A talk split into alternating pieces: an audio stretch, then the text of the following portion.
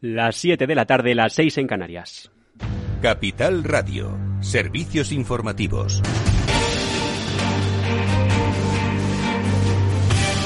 Hola, ¿qué tal? Muy buenas tardes. El presidente del gobierno, Pedro Sánchez, suspende sus vacaciones por la crisis en Afganistán. Va a presidir mañana jueves una reunión interministerial en la que participarán las carteras de Exteriores, Defensa, Interior, Migraciones y Sanidad para supervisar y organizar la vuelta del contingente español, los diplomáticos, militares y personal que ha estado apoyando en el terreno durante los últimos 20 años a nuestras tropas desde Kabul. Y ante la crisis, ante las críticas de la oposición al presidente por no haber tomado la iniciativa antes para controlar esta crisis, responde Adriana Lastra, portavoz de los socialistas en el Congreso, que dice que lo que tienen que hacer otros líderes, en referencia a Pablo Casado, presidente del Partido Popular, es tener humanidad.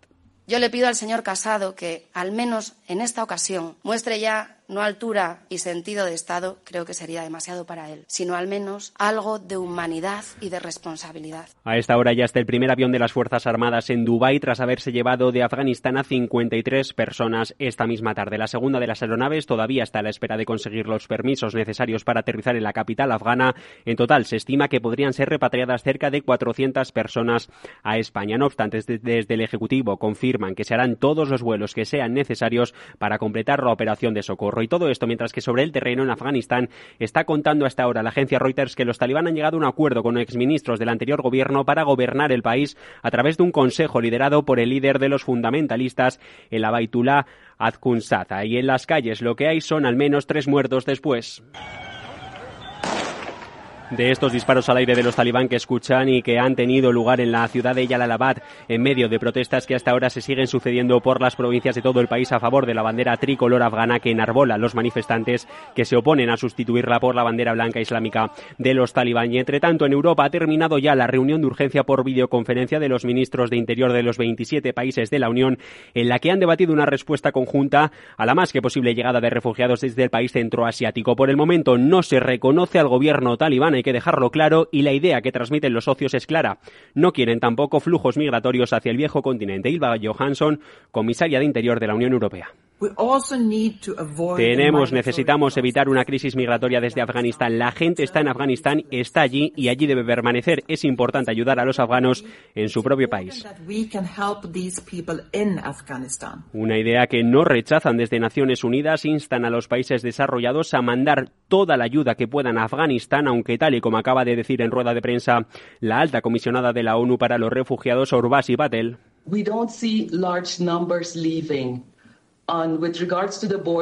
Los afganos, en contra de lo que se pueda pensar, no están abandonando su país. Recalca Patel que los movimientos migratorios se están dando y pocos hacia Afganistán e Irán, pero que sobre todo se están llevando a cabo dentro de las provincias del país afgano. Y de vuelta a nuestro país, controlado ya el incendio en la isla canaria de La Palma después de calcinar 300 hectáreas y dejar al menos, según organizaciones locales, seis explotaciones agrícolas arrasadas. Ángel Víctor Torres, presidente canario.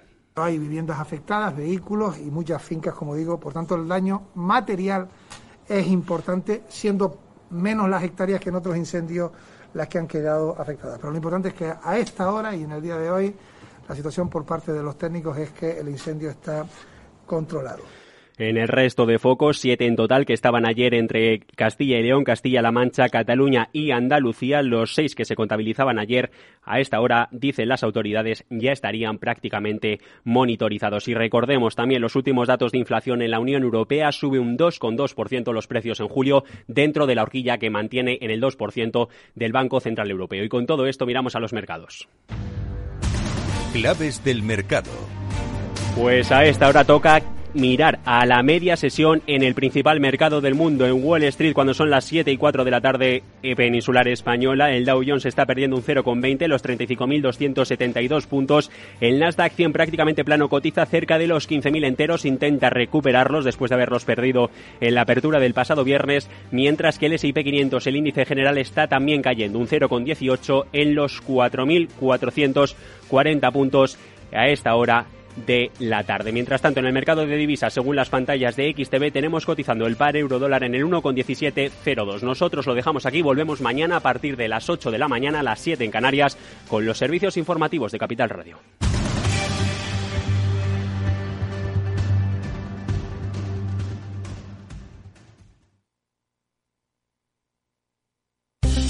Invierte en acciones o ETFs sin comisiones. Tesla, Netflix, Amazon, Banco Santander, Telefónica, miles de acciones de los 16 mayores mercados bursátiles del mundo. Cero euros de comisión, hasta 100.000 euros de volumen mensual. Abre tu cuenta 100% online en solo 15 minutos. xtb.es. Riesgo 6 de 6. Este número es indicativo del riesgo del producto, siendo uno indicativo del menor riesgo y 6 del mayor riesgo.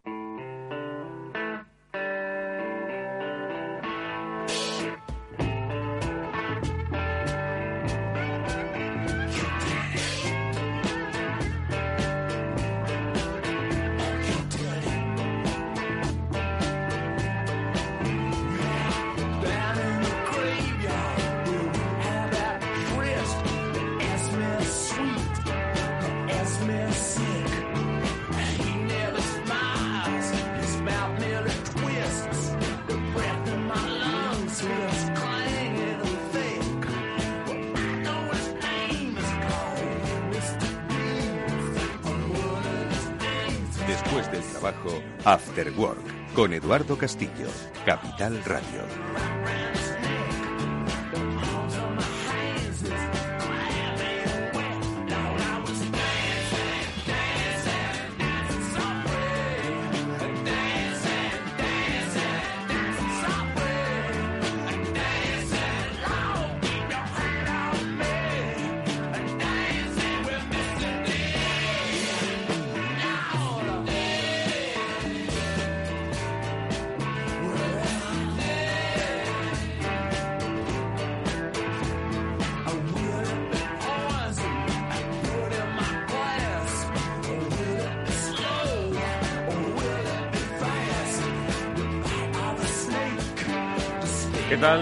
Amigos? Buenas tardes, bienvenidos al After Work de Capital Radio, que ya comienza en directo aquí con todos vosotros y que hoy, bueno, como siempre, pretende daros pistas sobre pues cómo cambian las empresas, cómo cambia la vida, cómo podemos sacarle provecho a la vida empresarial.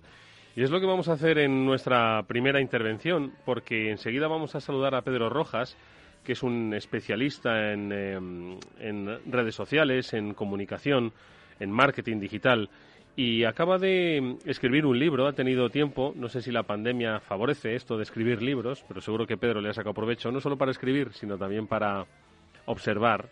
Eh, y ha escrito recientemente un libro, publicado por Lead Editorial, sobre Instagram, pero sobre monetizar tu Instagram.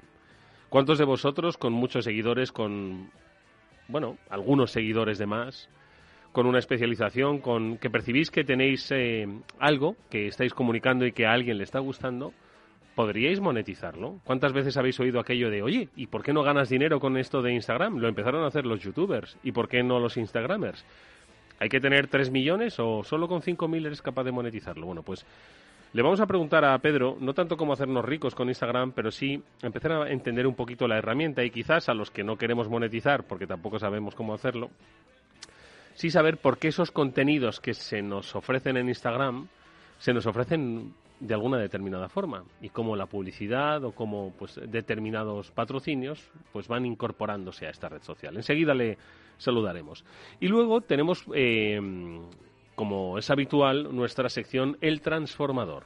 Ya sabéis que es una sección eh, que semanalmente, eh, con la ayuda de los expertos de Salesforce, pues recorremos eh, lo que hacen empresas, lo que hacen instituciones en su camino de transformación digital.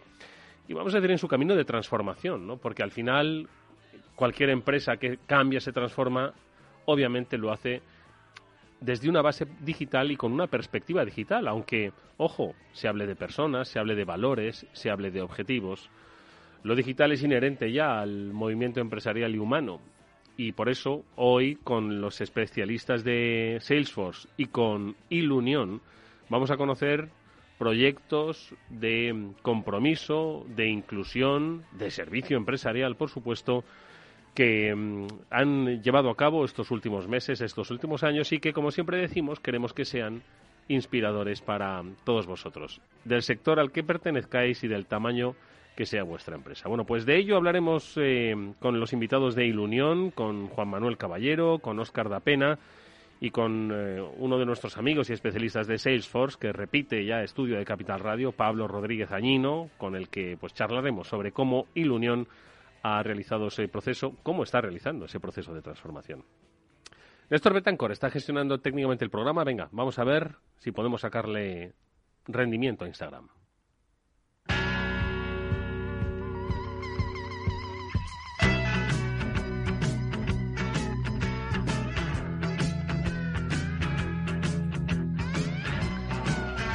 Voy a contar una cosa a los oyentes. Eh, algunos tal vez ya lo sepan, otros pues hoy lo descubren. Eh, tengo la fortuna de dar clase de periodismo eh, en la Universidad Nebrija. uno de mis alumnos, una de mis alumnas, más en concreto, de una asignatura llamada Periodismo Especializado, ha realizado un trabajo final para bueno, pues optar a una buena nota. Ese trabajo ha consistido en una entrevista, una entrevista a un youtuber. La verdad es que ha sido una muy buena entrevista y que a mí, como profesor, pero también como periodista, pero también como ciudadano, me ha dado muchas claves que desconocía. Decía em, eh, este youtuber, ahora estoy intentando recuperar el, nombre, porque era un, no era no se llama Pedro Antonio, sino que tenía un nombre, bueno, pues eh, de youtuber, ¿no? Bueno, pues este youtuber em, eh, contaba cosas como que eh, dependía mucho del algoritmo, que no les cambiasen el algoritmo para poder seguir, bueno, pues eh, sacando provecho, sacando rédito, que las cosas habían cambiado, que no era lo mismo tener un millón de seguidores y un solo anuncio que 500.000 seguidores y 10 anuncios, y que había pues, pues un público soberano que te podía seguir y te podía dejar de seguir. El youtuber DioScript, interesantísimo, un trabajo académico, ojo. Bueno, pues eso eh, me hace preguntarme, ¿ocurre lo mismo en Instagram? ¿No tiene nada que ver? ¿Estamos viviendo el mundo de las redes sociales? ¿Ha evolucionado esto de monetizar las redes sociales? ¿Tenemos que pensar solo en Andorra o eso de Andorra? Bueno, son cosas que pasan, pero estamos hablando de otras cosas. Pedro Rojas, como decimos, es eh, especialista en redes sociales, es eh, socio fundador de The Plan Company, donde ayuda en social media marketing para empresas. Pedro, ¿qué tal? Muy buenas tardes, ¿cómo estás? Hola, ¿cómo estás? bienvenido y bienvenido a los que están escuchando el programa. Oye, Pedro, eh, cuéntame un poco. No sé si me has estado escuchando a propósito de lo, del youtuber, ¿no? Eh, ¿Qué te parece? Eh, ¿Se parece Instagram a YouTube? ¿Tienen el mismo problema de los algoritmos? ¿En YouTube uno se hace más rico más rápidamente o se hace menos rico? ¿En Instagram podemos ganar dinero? Cuando hablamos de monetizar, ¿es para hacernos ricos o para tener un rédito? No sé, sitúanos un poco, Pedro. Sí, bueno, eh, YouTube y, Instagram, eh, Instagram se parecen, pero no son lo mismo, ¿vale? O sea, YouTube tiene un modelo de negocio en el que las suscripciones son las que hacen que la persona monetice y a través de esas suscripciones, pues monetizas más o monetizas menos dependiendo del número de personas que están allí suscritas, pero también dependiendo del número de personas a las que puedes llegar eh, a través de anuncios. O sea, ese modelo de negocio es muy distinto al de Instagram. Eh, con Instagram puedes monetizar de forma orgánica y también puedes hacerlo pagando publicidad dentro de la propia plataforma. Y ese modelo también hace que difiera, eh, porque los anuncios que están en, YouTube son todos en vídeo. En cambio, los anuncios que están en Instagram pueden ser en vídeo o pueden ser simples imágenes. Oye, Pedro, eh, ¿y por qué no hablamos de las dos vías de monetización? Porque efectivamente yo que soy usuario de Instagram me quedo absorto, absorto muchas veces viendo esos mundos irreales eh, de repente pues me aparece publicidad de gente normal, es decir, no de una empresa pues que te quiere vender algo, sino de gente, de gente normal como yo, que es como si yo de repente me anuncio en Instagram, ¿no? Entonces, eh, cuéntame un poco cuáles son esas dos vías, es decir, vale, yo trato de monetizar mi actividad empresarial a través de Instagram anunciándome, ¿es efectiva esa, esa publicidad? Eh, por ejemplo, Eduardo Castillo, escuchad mi programa de radio en Instagram, pago por ello, para tratar de monetizar por la vía del, del oyente. ¿Cómo funciona eso? Pues mira, eh, es un tema complejo porque mm, el hecho de que subas publicidad a tu cuenta de Instagram no te asegura de que vayas a monetizar, porque hay algunas variables involucradas, que las voy a mencionar. Eh, mm, las variables son las que segmentas dentro de la audiencia a la que quieres llegar. Es decir, si tú puedes hacer eh, una imagen fantástica donde aparezcas tú y tu programa, pero si no segmentas bien esa publicidad en edades, en eh, demografía, en el género de las personas o en los gustos, intereses que puedan tener, entonces lamentablemente no llegarás a nadie o efectivamente llegarás a muchas personas. O sea, la clave, y es lo que explico en el libro Monetizagram, está en la segmentación, porque no es solo colocar una publicidad y ya funciona. No, eso no es así. Tienes que saber segmentar dentro de la herramienta, que es la clave y que es lo que la mayoría no sabe o, no sabe hacer. Mm. Eh, de allí viene la monetización, de entender cómo funciona, porque además funciona distinto si es un sector distinto si es un tipo de audiencia con una edad concreta. Es decir, eh, te voy a dar un, un, ejemplo, para que todas las, las personas que están escuchando lo entiendan. Por ejemplo, eh, el, uno de los principales errores que veo con las personas que intentan hacer publicidad es colocar, por ejemplo, eh, vamos a decir, bueno, voy a, quiero promocionar un iPad. Bueno, el iPad le puede gustar a alguien de 18 y a, y a alguien de 65 años, o sea, dentro de todas las edades. Pero alguien de 18 no piensa, no vive, no tiene las mismas circunstancias de alguien que tiene 65. Mm. No entiende el mundo de la misma forma, no lee los mensajes de la misma forma, no percibe las palabras de la comunicación de la misma forma. Entonces, ¿qué pasa? Que si alguien intenta vender un iPad para de 18 a 65, seguramente no va a acertar a ninguno. Mm. En, ese es el principal error. Hay que ir, por ejemplo, a un rango de edad de personas que se parezcan y entonces a partir de allí hay que ajustar el tono, el vocabulario, el copywriting, el tipo de imagen, los colores, lo que vas a mostrar. Si, si son personas más jóvenes, pues puedes colocar las letras más pequeñas, si son personas mayores, tienes que colocar las letras más grandes y hay un montón de sinfines dependiendo de sector, producto, servicio, audiencia y muchos temas más. Hmm.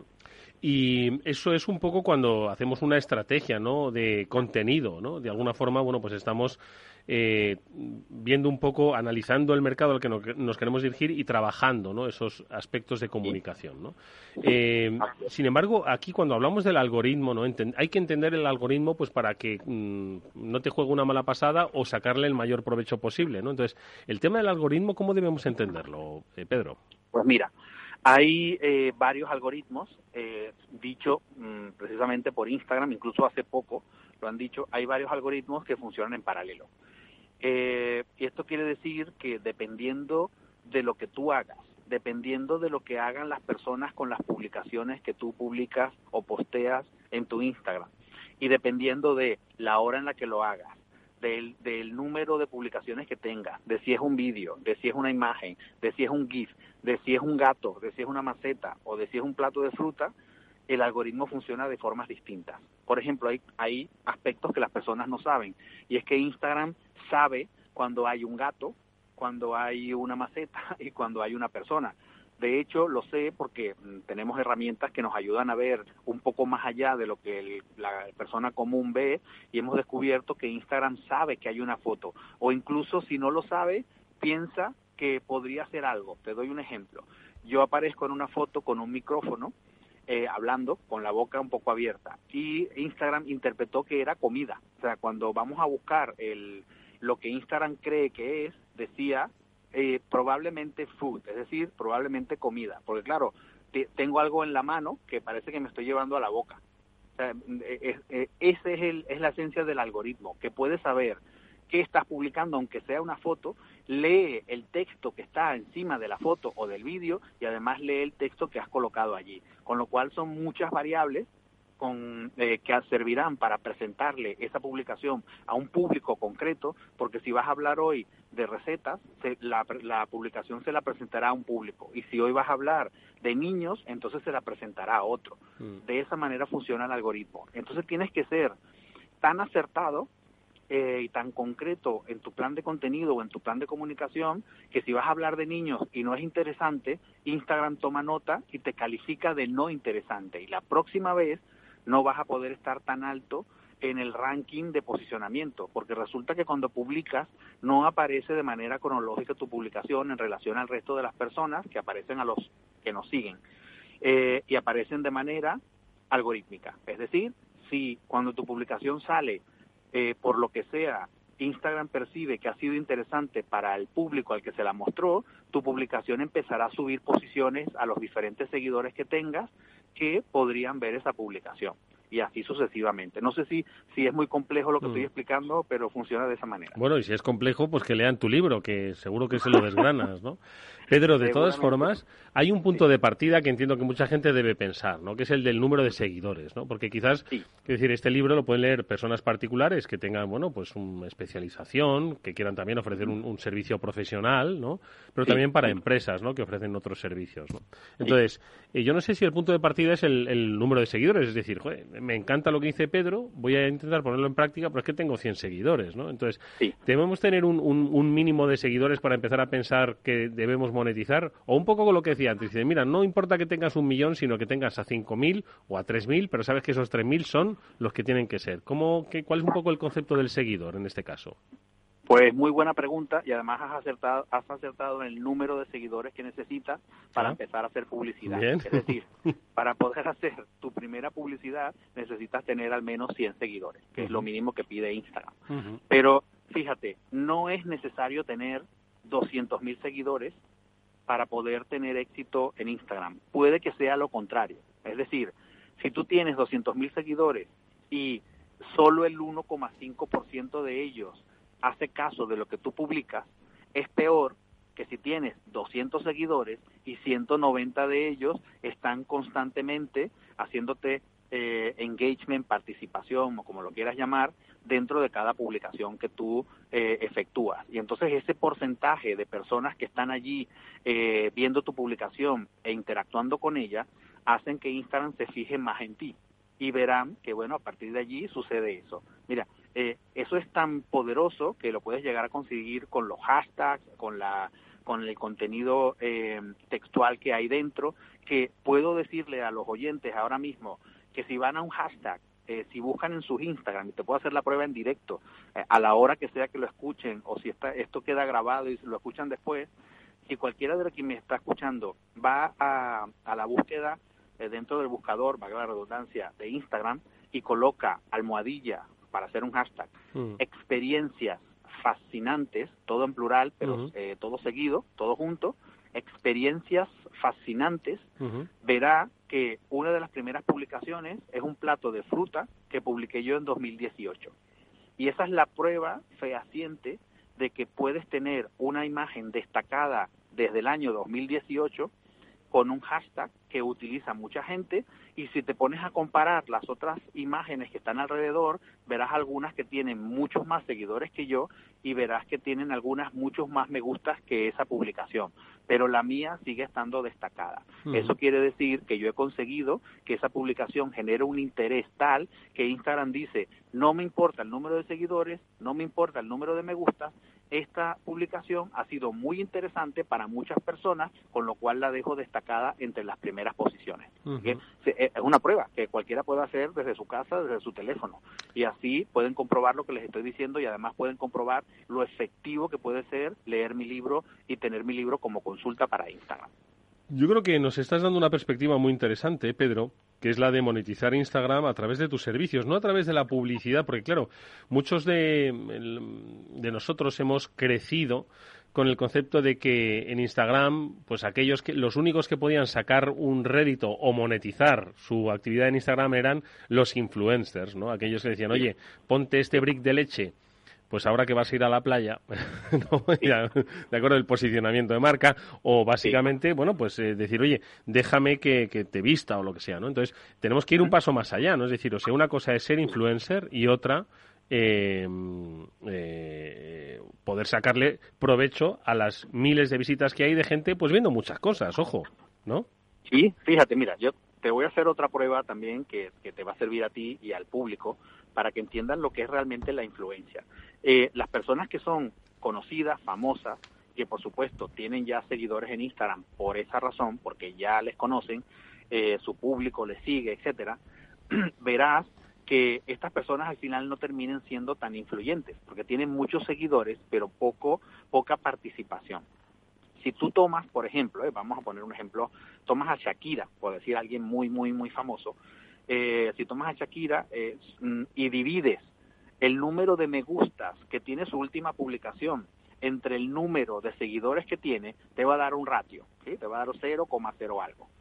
Y cualquiera que me esté escuchando ahora mismo si divide el número de personas que han hecho me gusta en su última publicación entre su número de seguidores, la mayoría verá, y lo digo mm, con propiedad, la mayoría verá que el ratio que tiene la persona eh, particular es mucho más alto que el que tiene Shakira. Ahí vuelvo a, hacer entender que la influencia no tiene nada que ver con el número de seguidores, sino con el número de personas que presta atención a lo que se publica en esa red. Si Shakira hoy mismo publica una marca de pasta de dientes, eh, la mayoría de las, de, las personas que están viendo esa cuenta no van a utilizar esa pasta de dientes ni les va a llegar ese anuncio, porque la empresa que paga por ese anuncio piensa que a Shakira, al tener, no sé, 60 millones de personas que la siguen, el anuncio lo van a ver, o la publicación, que no es un anuncio, ¿eh? la publicación la van a ver 60 millones de personas, pero no es así, porque Instagram rescinde a un porcentaje esa visualización. Y si de eso sumamos que la mayoría de las personas que van a ver lo que haya publicado Shakira les importa un poco un pepino porque la siguen porque canta, no porque se cepilla los dientes, mm. entonces veremos que, que no tiene sentido hacer ese tipo de publicidad. He demostrado, en el libro también se ve, que la publicidad de los influencers por lo general no termina bien en lo que llamamos el retorno de la inversión. Es decir, eh, lamentablemente Shakira no va a vender tanta pasta de dientes como podrían vender 100 influencers de verdad con muchos menos seguidores que ella. Y eso está comprobado, ¿vale? Está comprobado porque lo que hace Shakira es publicidad, no influencia, que son dos cosas distintas. A eso es a lo que me refiero. Bueno, pues es eh, interesantísimo este eh, repaso que Pedro Rojas ha realizado por Instagram. Ha eh, sacado los cables y ha entrado en las tripas de la red social para dar facilidades a todos aquellos que queréis aprovechar precisamente esta red social para, ¿por qué no?, monetizar vuestra actividad, vuestro conocimiento.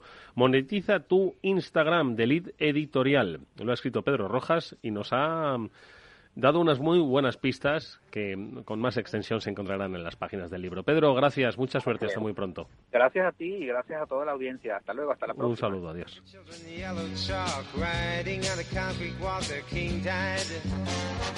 Vamos ahora con un consejo.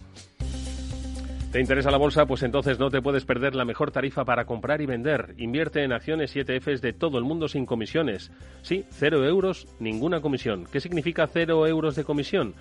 Cero euros de comisión significa que mientras tu nominal mensual no exceda los 100.000 euros, invertir en acciones al contado y ETFs en XTB no conlleva comisión de compraventa. Entra ahora en xtb.es y comprueba lo que te contamos. XTB, más que un broker online. Riesgo 6 de 6, este número es indicativo del riesgo del producto, siendo 1 indicativo del menor riesgo y 6 del mayor riesgo.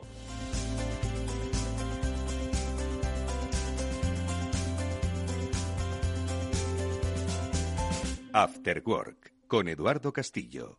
¿Harto de tertulias políticas y de quienes lo saben todo? Sube un peldaño intelectual en tu vida y sintoniza la gran tertulia de la economía.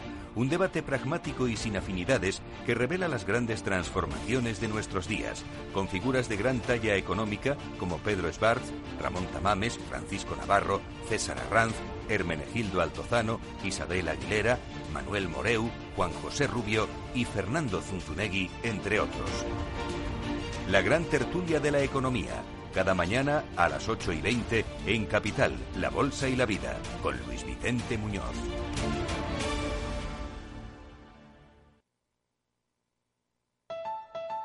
Escucha cada jueves a partir de las 10 y 5 de la noche en Líderes Globales las entrevistas que Raúl Castro nos trae desde Florida. Personas inspiradoras de habla hispana que han destacado en sus actividades más allá de nuestras fronteras y que nos dejan sus enseñanzas y aprendizajes desde el punto de vista más personal. Líderes Globales con Raúl Castro en Capital Radio.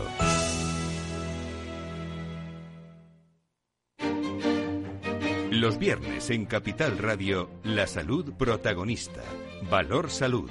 Industria, pacientes, profesionales y directivos del sector. Investigación y todas las áreas del mundo de la salud y sanidad con sus personas y empresas. Evolución de la pandemia. Novedades de nuestra medicina y sus profesionales. Con los expertos y destacadas empresas. Valor Salud. Cada viernes a las 10 de la mañana, la salud protagonista con contenidos claves y un estilo propio. Valor Salud. Con Francisco García Cabello.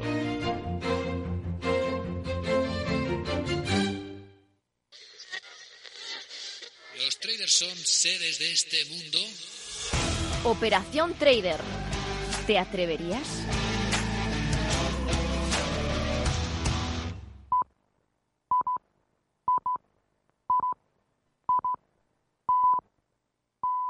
A continuación, el transformador, de la mano de Salesforce.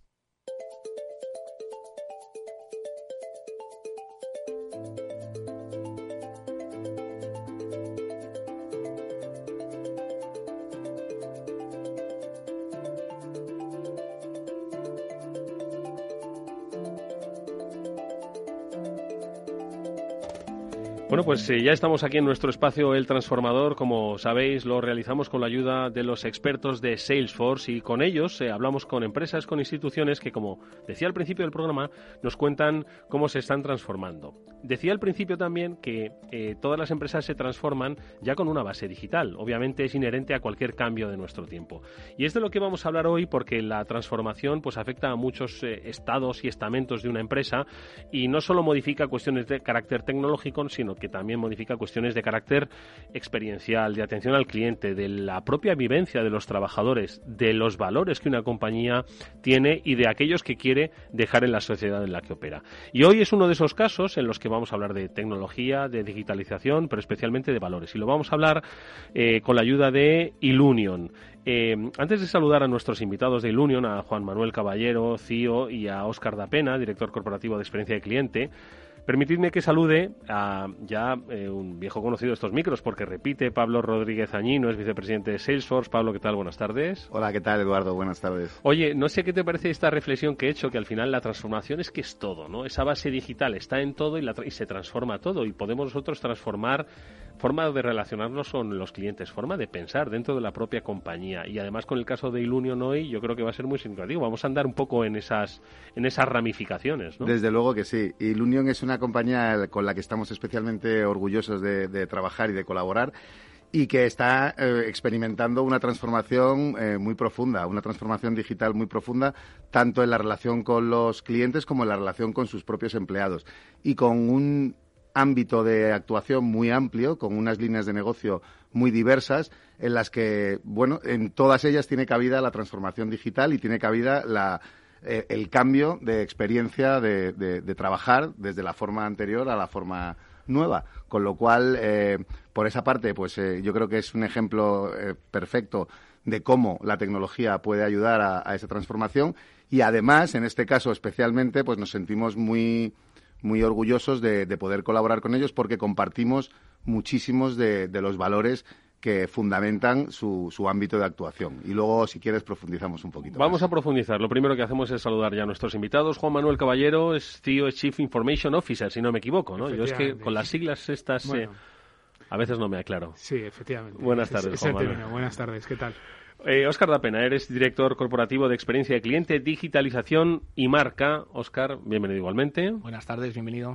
Oye, la primera pregunta. Mucha gente os conoce, otros os suena y otros quizás mm, lo hayan visto, pero todavía no lo identifican, ¿no? Entonces yo creo que lo, lo, principal sería, oye, vamos a recordarles a nuestros oyentes quién es Ilunion, a quién pertenece, porque algunos lo sabemos ya, ¿vale? Pero prefiero que lo digáis vosotros.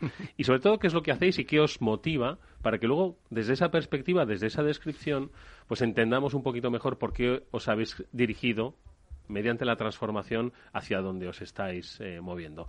¿Quién, me, ¿Quién empieza? Si quieres, pues lanzo yo. Venga, Oscar. pues mira, nos gusta decir que Ilunion es un proyecto único, un proyecto diferente, un proyecto empresarial con un objetivo social muy potente y que se entiende, yo creo que mucho mejor entendiendo primero el propósito, ¿no? Este, este por qué, el por qué hacemos las cosas antes que el, que el cómo y el qué, ¿no? En este por qué o en este propósito, Ilunion existe para contribuir a, construir un mundo cada día mejor a través de la, bueno, la generación de oportunidades de, empleo y oportunidades de vida que decimos nosotros, eh, sobre todo para personas con discapacidad, ¿no? En ese sentido, ahora mismo en Ilunion somos número redondo, 35.000 empleados, de los cuales 15.000 somos personas con, con, algún tipo de discapacidad. Y realmente esto nos viene, nos viene dado por nuestro, nuestro ADN. ¿no? De hecho, nosotros pertenecemos al Grupo Social 11, nuestros accionistas son la 11 y la Fundación 11. y digámosle desde el nacimiento del proyecto empresarial ya tenemos, tenemos en vena, como nos gusta decir, este compromiso social de construir un grupo empresarial mm, diferente. Eh, este es, digo yo, a mí siempre me gusta decir que es la manera más fácil de, de entender Ilunion, ¿no? Y luego, con este porqué tan claro, con este propósito, lo que tratamos es de bueno, estar en sectores y construir compañías y oportunidades donde esta generación de empleo realmente pues, sea rentable, tanto en lo económico como en lo social. ¿no? Desde el sector del facility service, lavanderías, hoteles, contact center, retail, sociosanitario, economía circular, donde estamos apostando también muy fuerte, sectores donde nos sentimos cómodos y conseguimos generar bueno, pues, eh, negocios que aportan valor a nuestros clientes y luego también aportando un granito de arena a la sociedad para construir un mundo mejor. No sé, Juan Manuel, si puedes añadir algo más. ¿eh? Ha hecho una descripción. no, no, no. Oscar lo cuenta muy bien. Eh, y la verdad es que, efectivamente, yo solamente eh, decir que es un proyecto único. Yo me uní a él hace dos años y medio y, la verdad es que muy contento porque es un proyecto muy diferente y yo creo que no existe nada igual en, en el mundo. Y te levantas de una forma distinta, ¿no? O sea, ya no te levantas solamente pensando que vas a trabajar sino también te levantas a que, bueno, pues vas a mejorar un poco más pues lo que es el mundo, ¿no? Entonces es, es, es diferente. Yo, eh, fijaos, eh, siempre estamos hablando, eh, quiero decir, en el caso de Salesforce, cuando trabaja con, con empresas, obviamente, ¿no? Está alineado con todos los valores que cada empresa eh, representa, fundamenta, hacia los que se dirige, ¿no? Eso es lo que requiere, es lo que pide un trabajo conjunto, comprender a quién, a quién trabajas. ¿no? Sin embargo, Pablo, en, en, el caso de Ilunion y, el, y la combinación que, que, hacéis con Salesforce, yo creo que trasciende mucho más allá la pura comprensión ¿no? que tienes que tener con tus clientes, obviamente, esa empatía, esa cercanía, sino que va mucho más allá. ¿no? Efectivamente. Eh, desde Salesforce creemos y, la verdad es que nos regimos eh, en toda interacción con, con nuestro entorno en, en, unos valores que son los que determinan eh, qué es lo que hacemos y cuál es nuestro propósito. Y ahí eh, es sorprendente el, el, gran alto de alineación que tenemos con, con Ilunion. Nosotros entendemos que que debemos basar todo en la confianza y creo que Ilunion es otra es una compañía que, que se basa en la confianza en, su entorno, en la confianza que ejerce sobre sus trabajadores y sobre sus clientes y sobre su ámbito de actuación. Eh, nosotros también creemos en la innovación y ellos son innovadores. Tienen un montón de líneas de negocio y cada vez van apostando por líneas de negocio nuevas y la hacen de una manera distinta. También creemos en el éxito de nuestros clientes. El éxito, no perseguimos el éxito y el, y el lucro per se, sino como consecuencia de una actividad y de una acción que realizas. Y ahí estamos también muy alineados. Y sobre todo en el ámbito de la igualdad y de la inclusión. Salesforce tiene unos valores muy, muy extendidos en cuanto a dar oportunidades a todo tipo de, personas, independientemente de, su procedencia y de sus características. E Ilunion obviamente también, y yo creo que, que es mm, sorprendente eh, qué grado de alineación y de alineamiento tenemos ahí. Eh, a mí me gustaría destacar un dato que estaba comentando antes con, con Oscar y con, y con Juanma, que es que Ilunion es la compañía del mundo que más personas con discapacidad emplea. Uh -huh. es, eh, es, yo creo que es un dato que, que debe ser... Eh, Hombre de orgullo y destacado. Así, así absolutamente, de claro. porque de 30.000 empleados, que 15.000 sean con, con, discapacidad, creo que, que es para... Sin, sin lugar a dudas. Eh, pero dejadme que entre en el terreno de la transformación, ¿vale? Muchas de las empresas que han pasado por aquí en otras ocasiones, en otros programas, pues eh, eh, supieron fijar un día, una fecha, ¿no? En la que empezaron la transformación, supieron eh, fijar eh, un momento ¿no? de esa transformación. En vuestro caso, en Ilunion, cuando empezamos a transformar, ¿sabemos fijar un cuándo y un por qué? Y esto es pregunta trampa. no, no os pido que digáis el 1 de octubre de 2000. No. no, mira, yo te la, te la lanzo y luego Juanma, Juanma sigue. Sí es verdad que de nosotros durante el año 2018, que es verdad que yo siempre, yo siempre digo, el trabajo, digámosle, de transformación, digitalización, tecnología que Ilunion venía haciendo y todo el grupo SC11 uh -huh. antes, obviamente, nos ha traído hasta aquí, ¿no? Que es decir, oye, pues tenemos unos, negoci unos negocios creciendo, dando un buen servicio y, como yo siempre digo, y la casa no se cae, ¿vale? Sí que es verdad que llega un momento en que te das cuenta que toda la tecnología, lo que la digitalización nos puede tra traer, tiene que, tiene que traernos algo más, tiene que impulsarnos, tiene que ser catalizador del, del negocio, ¿no? se toman una serie de decisiones en el 2018 y para mí eh, hay un momento, un momento clave que es bueno, inicios del 19. Yo creo que es cuando se define bueno, un plan estratégico global de transformación digital de la compañía y poco a poco, junto a ese plan de transformación digital global, se le unen, digámosle, pequeños o mini planes de transformación digital para cada línea de negocio, ¿no? que coincide, que coincide, que son, digamos, el, el, plan global de transformación digital que hemos, que hemos diseñado eh, conjuntamente con Juanma. No hay, no hay trampa ninguna en la pregunta, lo has identificado perfectamente, Juanma. Se han contestado. No, el, a ver, yo, yo ya te digo, yo me uní a Ilunion en, en, siguiendo un poco la, la cronológica, ¿no? En, en marzo del 2019 ahí empezamos a trabajar en el plan estratégico de transformación para, para el grupo. Eh, tanto viendo un poco la parte más transversal, ¿no? Es decir, qué pilares quiero tocar o qué pilares necesito tocar para realmente eh, fomentar el cambio. Como tú bien has dicho del principio, no es un cambio solamente de tecnología, es cambio cultural, cambio eh, de procesos, cambio de la forma de trabajar. Y luego también pensando en las, en las verticales, en las empresas, en cada compañía. ¿Qué necesitaba cada compañía? Ten en cuenta que nosotros vamos, de, siempre lo digo y, suelto el chascarrillo, ¿no? De que, tenemos empresa de un facility service con 19.000 empleados a una empresa, que voy a decir, de, de, de, jamones. ¿vale? Entonces, el, el, el, abanico te lo puedes imaginar. O, empresas de reciclados, de, de reciclaje de materiales. Entonces, eh, ahí era tan importante la parte transversal, pensando más en, pilares estratégicos como puede ser la parte de personas, empleados. Claro, teniendo en cuenta lo que acabamos de hablar de el, número de personas que tenemos ya en el grupo, independientemente de la discapacidad, pues el empleado debe ser el primer punto a transformar.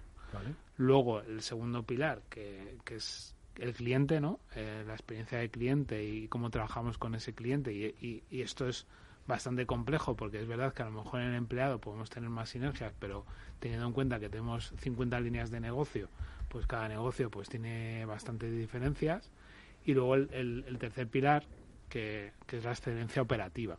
¿Y por qué la excelencia operativa? Y no he dicho eficiencia o, calidad operativa o cómo trabajamos. Porque, claro, al final, al ser una, una empresa donde hay un porcentaje de discapacidad tan grande, lo que tenemos que ser ante todo es excelentes en lo que hacemos. ¿vale? No puede caber duda de que por el hecho de que tengamos ese porcentaje de discapacidad vayamos a hacer las cosas o no podamos hacer las cosas mejor que ningún otro. ¿vale? Entonces, este tercer pilar era muy importante. Entonces hemos estado trabajando en esos tres pilares y hemos empezado a desarrollar una serie de, bueno, definimos una, una, lista, un listado de proyectos que hemos empezado a ejecutar y que seguimos todavía ahora. Pero es verdad que, que, es, que el empujón que le estamos pegando al grupo pues eh, es, es evidente. Totalmente. Eh, a mí me gustaría apuntar, además, eh, no lo dice Juanma, pero ya lo digo yo, que creo que muy importante es que hayan sido capaces de aunar en una sola figura, en la figura de, Juanma, tanto la, la capacidad de decisión en el ámbito de las tecnologías, como es eh, su, su, puesto de CIO, como en la parte de transformación digital de manera transversal a todos los negocios. Y creo que eso lo que hace es aunar esa política y esa visión que tienen para el desarrollo de los negocios a todos los ámbitos, por muy dispersos y muy diferentes que puedan parecer, pero al final todos tienen un componente común. Y eso cala en toda la organización y creo que eso se refleja y se proyecta en, en, todas las actividades que ellos realizan. Sí, ahí obviamente existen varios modelos y yo creo que cada modelo, oye, pues hay que ver en cada, en cada compañía o en cada gran grupo empresarial cuál es el que encaja mejor. Nosotros, yo creo que también por nuestro nivel de madurez o nuestro momento también de transformación, yo creo que el que encaja, el que encaja es este. Y como todo, tendremos, oye, días mejores, días peores, pero creo que estamos sabiendo aprovechar mm, la fortaleza del, digámosle, del, del, corporativo, de grandes proyectos corporativos que están transformando de manera global a todo el Union, pero sin perder esa especificidad de que cada sector necesita sus propios proyectos, su propia transformación. Yo creo que ese equilibrio, y como comentabas, ¿no? englobando esta figura de CIO con ese mix con la figura de, de transformación digital, es realmente ahora mismo una de las palancas, mm, yo creo, de éxito, sin duda, del cambio que estamos llevando. Es quizás darle un, un sabor global pero con eh, una parte muy específica para cada línea de negocio, de manera que, que se sepa siempre que es Ilunion el que está detrás de cada una de las actividades, pero con las particularidades de, de cada línea de negocio, ¿no? Ese es el camino Y además, el, escuchándote antes, Pablo, cuando hablabas de los valores, que además los hemos escuchado de vez en cuando en alguna presentación. y los llevamos muy, muy intrínsecamente. Eh, y, además que, es que los demostráis, y hablando de lo que comentaba Juanma de la, de, la excelencia, de la excelencia operativa, ¿no? Hay un valor que comentabas que es el primero que hablabas de la confianza, ¿no? O sea, parte de todo este cambio también tiene que ver con la confianza. Nosotros, lo que no nos podemos permitir, lo que comentaba antes Juanma, ¿no? O sea, que, este, la gente se acerque a nosotros, me da igual, ¿eh? cliente, proveedor, una entidad bancaria, cualquiera, y diga, oye, qué proyecto tan bonito, qué objetivo social tan potente tiene, pero luego que rasques un poquito y lo que te encuentres dentro no sea excelente. ¿no? Esa confianza, digámosle, del, del proyecto, del propósito, de la misión, mucha, mucha parte de este cambio busca eso, ¿no? El decir, oye, mmm, coloquialmente a veces lo decimos, ¿no? Queremos ser de Champions, ¿no? Pues este, gran parte de esta transformación lo que está buscando es, ¿no? Ese nivel de Champions, en este caso, aprovechando la digitalización, el cambio cultural, etcétera, ¿no? Con lo cual, bueno, ese es el, ese es el camino. Oye, pues, eh, Juanma, vamos a rascar un poco, que nos lo decía Oscar, y entonces hablabas de primero los empleados, luego los clientes y luego la excelencia operativa. ¿no? Entonces, lo digo por, por un poco apuntar brevemente cómo habéis eh, eh, enfocado ¿no? esas transformaciones y luego ya el, remate final, lo que estabais comentando. Dice, no es lo mismo estar hablando del negocio de lavandería que el negocio de, hoteles, por ejemplo. ¿no? Entonces, por, por un poco ver cómo se conjuga esa capa superior con las diferentes personalidades empresariales que hay. Perfecto. Bueno, pues me voy primero al, pilar de personas, al de empleados. Eh, básicamente, ¿cómo, cómo, cómo estamos o cómo hemos abordado la transformación? Lo que pensamos era, bueno, pues eh, es verdad que tenemos gente muy diferente trabajando en la compañía, con distintas eh, posiciones, distintos trabajos, gente que está a pie de calle trabajando en un servicio de seguridad y vigilancia, gente que es de limpieza, eh, o, gente que está en la oficina con un ordenador y con su iPad, ¿no? Entonces, aquí un poco el punto es cómo conjugo todo, todo eso. Bueno, pues básicamente al final lo que sí te das cuenta es que todo el mundo tiene necesidad de tecnología. Eh, independientemente de lo que hagas y, y, donde estés, todo el mundo tiene un móvil, ¿no? Un móvil donde pueda acceder o quiera acceder a su nómina, por ejemplo, ¿no? Yo creo que la necesidad más básica de digitalización del mundo es la nómina, donde antes se imprimía y se le repartía a todo el mundo en un sobrecito, ahora ya eso en una empresa de 35.000 empleados pues no, no, no, es factible, ¿no?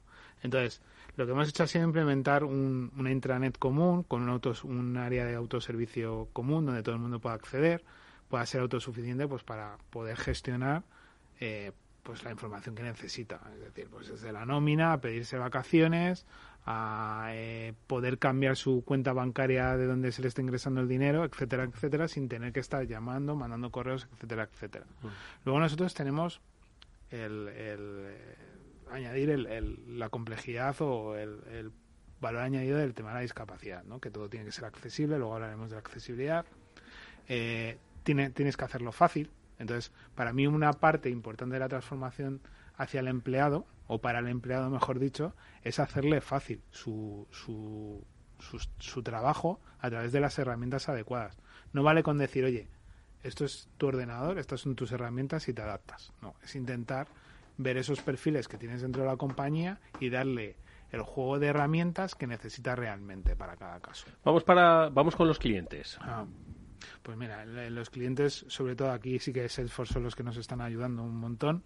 Nosotros tenemos una combinación de negocios B2B, pero también B2C. Tenemos, tenemos hoteles, eh, tenemos una cadena de hoteles y tenemos también, eh, pues ya te decía, pues un contact, tenemos contact center, tenemos facility, tenemos lavanderías industriales, o sea, hay negocios de todo tipo. Hay 35.000 trabajando. Claro. tiene que haber muchas cosas. ¿eh? Tiene que haber muchas cosas, efectivamente. Entonces, claro, el, el cómo llegas al cliente, bueno, pues ahí lo que hemos hecho ha sido que cada negocio pueda gestionar su parte de comunicación, de marketing, de decir, oye, ¿cómo llego al cliente? Bueno, pues esto sí que es muy específico de cada sí, negocio. ¿no? De, de, capacidad propia, ¿no? Pero siempre alineada, ¿no? Claro, Luego está la parte de marca y cultura, que se lleva desde la parte de más de, de corporativo y de cabecera. Y luego tienes pues toda la parte de servicio, donde sí que hay pues pues ahora mismo estamos pensando en sinergias. Estamos viendo, pues imagínate, cualquier cliente que llame, es que hago, un contact center común que recoja el primer nivel ¿no? de servicio independientemente de qué cliente me llame y de qué línea de negocio me, llame, o especializo el, soporte a primer nivel en cada uno de los, de los negocios.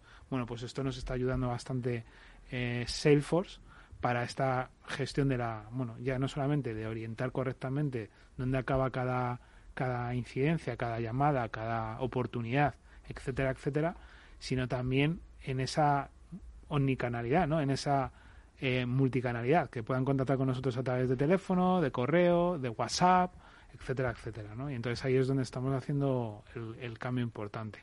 Pablo. Efectivamente. Yo creo que ahí es donde estamos eh, poniendo el mayor foco, ¿no? Eh, el intentar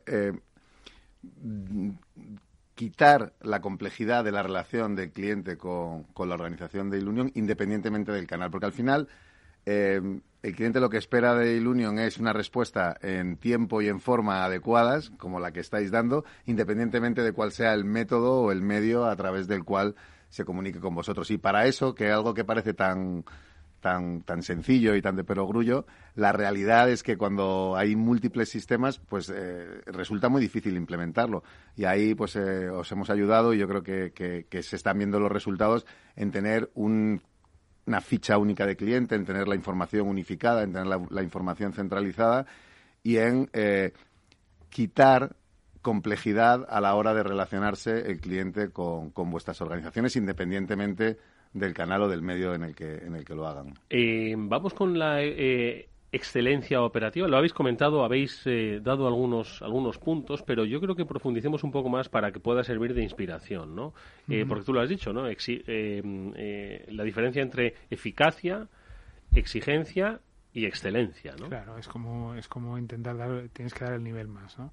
Bueno, pues aquí básicamente pues toda la parte de, de explotar todas las nuevas tecnologías, temas de robotización, inteligencia artificial, big data, eh, el, movimiento al cloud, pero también meto la parte de ciberseguridad, porque al final para mí es parte de la excelencia operativa. No, no puedes eh, no puedes no ser seguro o, o, poder incluso suponer un riesgo para tu cliente. Entonces, todo ese ámbito, eh, pues toda la parte, ya os digo, de, de, de, ser un modelo data driven para cada una de las compañías, pero también como grupo, es un poco hacia lo que hacia lo que vamos.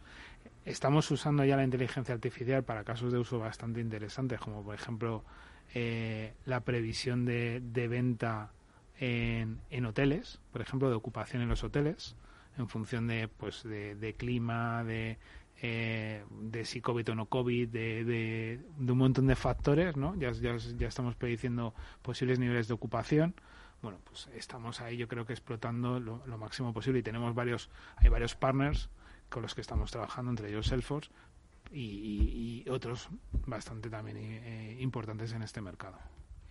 Ahí si quieres, también hay una parte, yo creo que muy, muy importante que va, va ligado a este propósito que hablamos al principio, ¿no? En la parte de excelencia, eh, ha mencionado Juanma, por ejemplo, la, robotización, la mejora de procesos, esta, esta búsqueda también de... Muchas veces esto te trae el, debate, ¿no? Una empresa que está buscando esa generación de empleo, ¿no? ¿Cómo, cómo aborda este proceso de tecnología y de digitalización, ¿no? Y ahí el mensaje es muy claro. Nosotros, cuanto más empleo mejor, obviamente, y, además lo comentaba, ojalá, y para personas con discapacidad generando oportunidades, pero donde tenga que estar ese empleo. O sea, no debe estar eh, digámosle, en, sitios donde realmente debamos ser más eficientes a través, oye, pues de la robotización, de la mejora de procesos y demás, ¿no? Entonces también este es un mensaje muy, yo creo que muy interesante internamente, que en su momento, oye, pudimos tener también nuestro debate, pero no podemos ni penalizar el servicio, ni la agilidad, ni la velocidad, ni la competitividad contra, digámosle, otras, otras compañías del, digámosle, de, de los sectores en los que estamos, y ya generaremos esas oportunidades de empleo realmente en los nichos en los que debamos. Antes hablaba de la economía circular hemos encontrado allí también un, nicho, un sector donde nos sentimos tremendamente cómodos, donde estamos consiguiendo generar empleo y más empleo del que estábamos generando hace dos o tres años. Pues ese es el camino, ¿no? O sea, no en un back office, en un CSC donde, oye, mm, los procesos pueden ayudar a la gente y pueden empoderar a la gente, pero oye, pues si no crecemos en personas ahí, pues creceremos en nuestros sectores, ¿no? Con lo cual este, este modelo de ir combinando la transformación, la excelencia, con el encontrar nuevos, digámosle, nuevas oportunidades para el empleo es también un camino que nos tiene ahora mismo absolutamente ilusionados. Eh, mm, ahondando un poco en lo que apuntabas y me, gustaría saber, vosotros que tenéis muchas líneas de negocio, eh, que estáis generando empleo y que tenéis eh, distintos perfiles de personas a las que empleáis y abordando un proceso de digitalización y de transformación, ¿cómo veis esa adopción por parte del, empleado? ¿Cómo está asumiendo, cómo, cómo se toma eh, el, tener que utilizar herramientas nuevas para ejecutar su trabajo? Pues mira, ahí si quieres, digámosle, yo diferenciaría entre la adopción, digámosle, pura y dura, entre comillas, normal, la que puede tener cualquier compañía, que creo que ahí, y ahí el que nos esté escuchando igual mañana nos tira, nos tira piedras por el pasillo, pero yo creo que se está, se está haciendo muy bien, se está eh, yo creo que tratando con mucho, con mucho mimo, con mucho cariño, con mucha comunicación. Yo creo que el ejemplo del año pasado fue espectacular. O sea, en 10 días hubo que decidir, bueno, dos días hubo que decidir tener a toda la gente trabajando en casa y la gente desde el minuto cero pudo, hemos tenido que llegar a tener, no sé, 1.500 me parece, personas conectadas en webinars de adopción, de formación sobre nuevas tecnologías, con lo cual este es un ejemplo que yo creo que nos sirve como, digámosle, como, como, base, ¿no? De, que se está haciendo bien. Y luego el cómo estamos afrontando la accesibilidad. Como comentaba antes Juanma y has comentado tú también, eh, Pablo, para nosotros es clave. ¿no? Eh, yo soy el primero que trabajo con voz. Yo no veo la pantalla, la pantalla me lee a mí y yo, pues eso, necesito pues eso, que las aplicaciones sean accesibles. Ahí como todo. Hay aplicaciones que son más, los son menos. Bueno, pues estamos trabajando que las, todas las aplicaciones y los programas que utilizamos sean accesibles de base y los que no lo sean, trabajar realmente para que eso se pueda cubrir, bueno, eh, de otra forma, ir mejorándolo poco a poco, ¿no? Para nosotros es clave también para utilizarlo como ejemplo, ¿no? Nosotros trabajamos también mucho de cara al mercado en hacer que cualquiera de nuestros clientes, nuestras compañías, vean la accesibilidad como un valor core para sus clientes, ¿no? Con lo cual ahí bueno, para nosotros es clave también abordar esa pata. Esos 10 días a los que hacía referencia Oscar eh, cambiaron la vida de muchas personas, de muchas empresas, de países, de una humanidad entera. Bueno, pues se crearon cosas y en Ilunion crearon esta. Inventaremos una vida diferente. Cuando tus pasos me señalen el camino, hay un lugar que existe pero que aún no esta aventura solo empieza si te vienes a buscarlo. Pinta la vida con azul. Bueno, pues me, me dicen que es casi vuestra banda sonora, ¿eh? Nos acompaña por la mañana cuando entramos en la oficina, cuando arrancamos los webinars. Bueno, estamos muy contentos. Algo, algo diferente. Yo creo que hará más o menos un año que, se lanzó, nos, nos, acompañó, nos ayudó David Otero a construir la, a construir la canción. Estamos muy contentos. Al final yo creo que es nuestro, nuestro himno. También fue un momento muy complicado donde queríamos también, oye, animar a, a nuestras personas, que la verdad es que se han portado este año y medio de una manera brutal y bueno, es una manera también de darles un chute y algo que estaba pensado mucho en momento pandemia se ha convertido ya, bueno, pues en nuestra banda sonora que esperemos que nos acompañe muchísimo tiempo.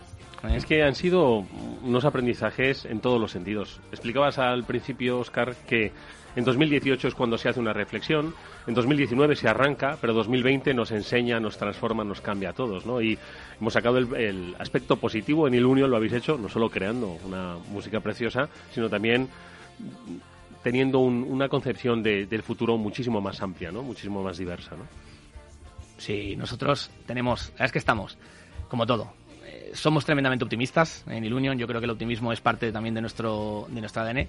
Conscientes de dónde estamos y el momento que vivimos, que es un momento todavía, oye, pues que hay que ir con mucho cuidado, eh, complejo pero creemos que se están haciendo las cosas bien, sentando las bases también para una nueva etapa, que nadie la, digámosle, nadie la ha pedido. Es verdad que este, bueno, este cambio que ha habido, nadie pero lo... Pero que tenemos que confrontar. Pero que tenemos que afrontarlo y creo mm, que todos nuestros equipos lo están realmente afrontando de una manera brutal. Pues una experiencia interesantísima la que hoy han compartido nuestros invitados, Juanma Caballero, CEO de Ilunion, Oscar Dapena, director corporativo de experiencia de cliente, digitalización y marca en Ilunion y Pablo Rodríguez Añino, que repite con nosotros como vicepresidente de Salesforce. Gracias a los tres por haber compartido esta experiencia. Mucha suerte para el futuro. Que sigamos siendo empresa número uno en el mundo. Que tomen buen ejemplo. Hasta muy pronto. Muchísimas gracias. gracias. Amigos, nos vamos nosotros hasta mañana que volveremos como siempre a la misma hora, 19 horas, aquí en el Afterword de Capital Radio. Néstor Betancor gestionó técnicamente el programa. Os habló Eduardo Castillo.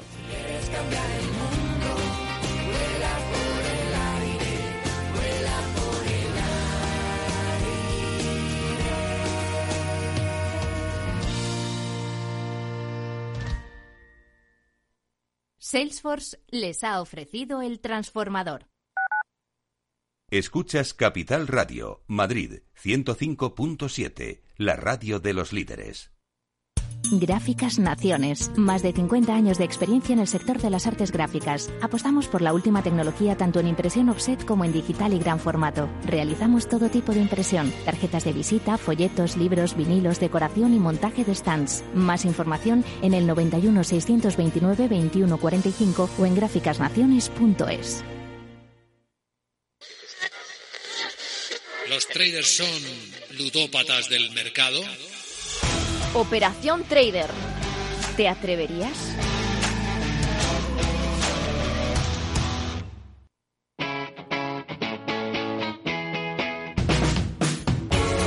Capital Radio.